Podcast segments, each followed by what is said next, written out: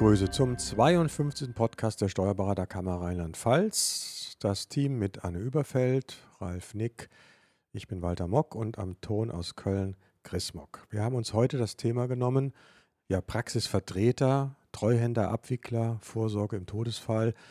Nicht so, ähm, ja, schöne Themen in Anführungszeichen, aber äh, Themen, die in der Kammer leider häufig aufschlagen.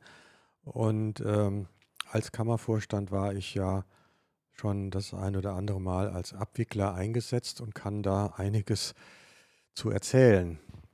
Ja, ich, Walter, du sagst es, im Vorstand kriegt man das mit. In Vorstandssitzungen, Praxisvertreter wird bestellt, Praxisabwickler wird bestellt.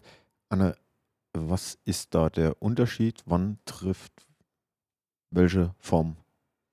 Also auf? es gibt drei äh, Sorten. Es gibt den Praxisvertreter, den Praxistreuer und den Praxisabwickler.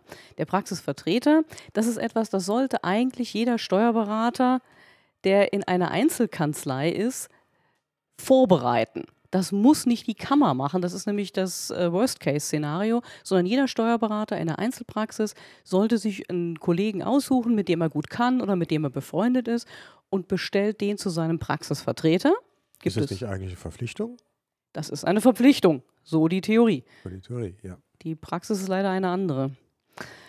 Deswegen versuchen wir ja hier auch nochmal zu sensibilisieren, ne, dass man das eben vorab macht. Die gibt es auch schon Musterverträge, die kann man untereinander abschließen. Und wenn man es dann auch ganz perfekt macht, dann hinterlegt man das nicht nur in der Schreibtischschublade, sondern man zeigt es der Kammer an und schreibt der Kammer, liebe Kammer, ich habe die Frau XY als Praxisvertreter ausgesucht und die Frau XY schreibt uns zum Beispiel, ich habe den Herrn ABC als Praxisvertreter. Und wenn dann was passiert, dann kann die Kammer sehr schnell handeln. Die kann nämlich dann Bescheid sagen. Also es ist ja äh, aus meiner Erfahrung der Praxis so gewesen, äh, dass man als Abwickler, Vertreter wahrscheinlich ähnlich, in relativ chaotische Zustände kommt. Und ich dann gesehen habe, was für Probleme die Mandanten haben, also mit dem Finanzamt, weil oft dann ja Tage, Wochen lang nichts passiert, Fristen versäumt werden und ähnliches. Und äh, das ist also für die Mandantschaft sehr, sehr unangenehm. Und wenn da niemand da ist, ähm, ich unterstelle mal, es sind häufig ja Krankheitsfälle, wo jemand das ganz unvorbereitet und auch unschuldig in so eine Situation kommt. Mhm. Es gibt natürlich auch andere Fälle, die weniger schön laufen. Aber in den, sagen wir mal, äh, Krankheitsfällen, das ist ja eigentlich häufig der Fall, äh, da könnte man viel äh, Schlimmes verhindern. In der Tat, wenn man eben diese Vorsorge träfe mit dem Praxisvertreter. Wenn, aus meiner Erinnerung weiß ich, du hast eigentlich immer die schlimmsten Fälle abbekommen. Vielen das Dank. ist tatsächlich so. Aber in der Tat, wenn der Praxisvertreter bestellt ist, der muss ja noch nicht tätig werden, sondern erst, wenn der Krankheitsfall kommt, den man ja oft nicht planen kann, dann ist direkt jemand da, wenn es gut läuft, den auch schon die Mandanten kennen, der eine Bezugsperson sein kann. Dann bleibt auch der Wert der Praxis erhalten. Das sehe ich als, als ganz wesentliches Kriterium, denn eine Praxis, die so frei im Raum schwebt, wo kein Ansprechpartner da ist, allenfalls noch Mitarbeiter, die oft aber auch das sinkende Schiff schon verlassen, weil äh, Mitarbeiter sind gesucht, die sind schnell weg, auch das habe ich erlebt, dann ist da keiner mehr. Äh, und dann ist der Wert der Kanzlei ganz schnell weg, weil Mandanten laufen dann auch weg äh, was Wichtiges, der Vertreter sollte auch natürlich wissen, dass er Vertreter ist. Weil ich habe mal gehört, dass dann Leute hingehen und sagen, ich bestelle als meinen Vertreter den Präsidenten der Steuerberaterkammer und äh, der, der, weiß ja natürlich nichts und äh, meint, damit hätte er was Gutes getan. Das ist hundertprozentig richtig. Der Vertreter soll wissen, was auf ihn zukommt.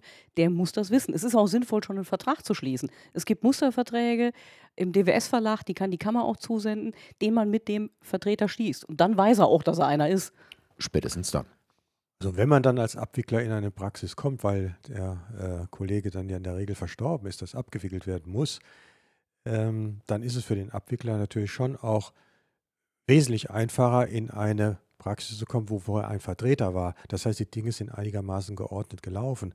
Aber wenn es so ist, wie mir das halt schon ergangen ist, dass in der Praxis Wochen und Monate nichts mehr gelaufen ist und man kommt dann als Abwickler rein, dann steht man also vor einem wirklich großen Chaos und vor ja auch Schadensfällen, äh, die man dann im Einzelfall sehen muss, wie man damit umgeht. Man haftet natürlich nicht selbst dafür, aber ähm, Inwieweit dann noch eine Versicherung manchmal auch nicht mehr besteht, weil sie nicht mehr bezahlt wurde. Alles das sind Fragen, mit denen man dann sich rumschlagen muss.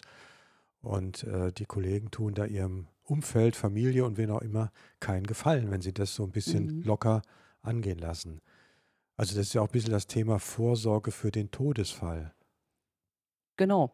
Das ist, eigentlich ist es das A und O für einen Steuerberater, der in der Einzelkanzlei tätig ist. Es ist einfach so, sich um einen Praxisvertreter zu bemühen. Das ist auch der erste Punkt eigentlich auf einer Liste bei Vorsorge für den Todesfall. Natürlich der weitere Punkt auf so einer Liste ist, dass ich Unterlagen hinterlege und jemandem sage, wo die sind, wie die Kanzlei betrieben wird, wie ich an Konten komme, wie ich ähm, an die EDV komme, Passwörter, Pins etc., dass die Mitarbeiter auch informiert werden. Und mir ist schon klar, das macht keinem Spaß. Es würde mir auch keinen Spaß machen, für einen Todesfall vorzusorgen. Aber man ist als Steuerberater ja nun mal nicht allein auf der Welt, sondern da hängen ja Mandanten, Mitarbeiter, Familie mit dran. Und da muss man sich schon drüber im Klaren sein. Da hat man eine Verantwortung und das ist ja letztlich das, was wir unseren Mandanten in der Beratung auch sagen. Ihr müsst Testament machen, ihr müsst Vorsorge treffen für euer Unternehmen. Und das gilt natürlich für unsere eigenen Kanzleien auch. Wie ist denn die Zahl Einzelkämpfer, die hier betroffen sind, zur Gesamtzahl? Also mein Gefühl wäre, dass wir überwiegend Einzelkämpfer haben. Ja, immer noch, würde von ich der auch Gesamtzahl sagen. der Ja. Berater in Rheinland-Pfalz, ich weiß nicht, 3.000 oder 4.000 sind wir inzwischen. Mhm. Also wir sind ähm, etwas über 3000 natürliche Personen Ja. und wir haben noch relativ viele Einzelkanzleien, denn was gerne vergessen wird, es gibt ja viele äh, Kanzleien, derjenige ist einerseits angestellter Steuerberater, aber er ist auch mit Genehmigung des Arbeitgebers, alles völlig in Ordnung, nebenher selbstständig und der hat selbstständig Mandanten und auch der kann erkranken. Und dann stehen diese Mandanten, die er selbstständig betreut hat, im Regen. Deswegen sind es relativ viele.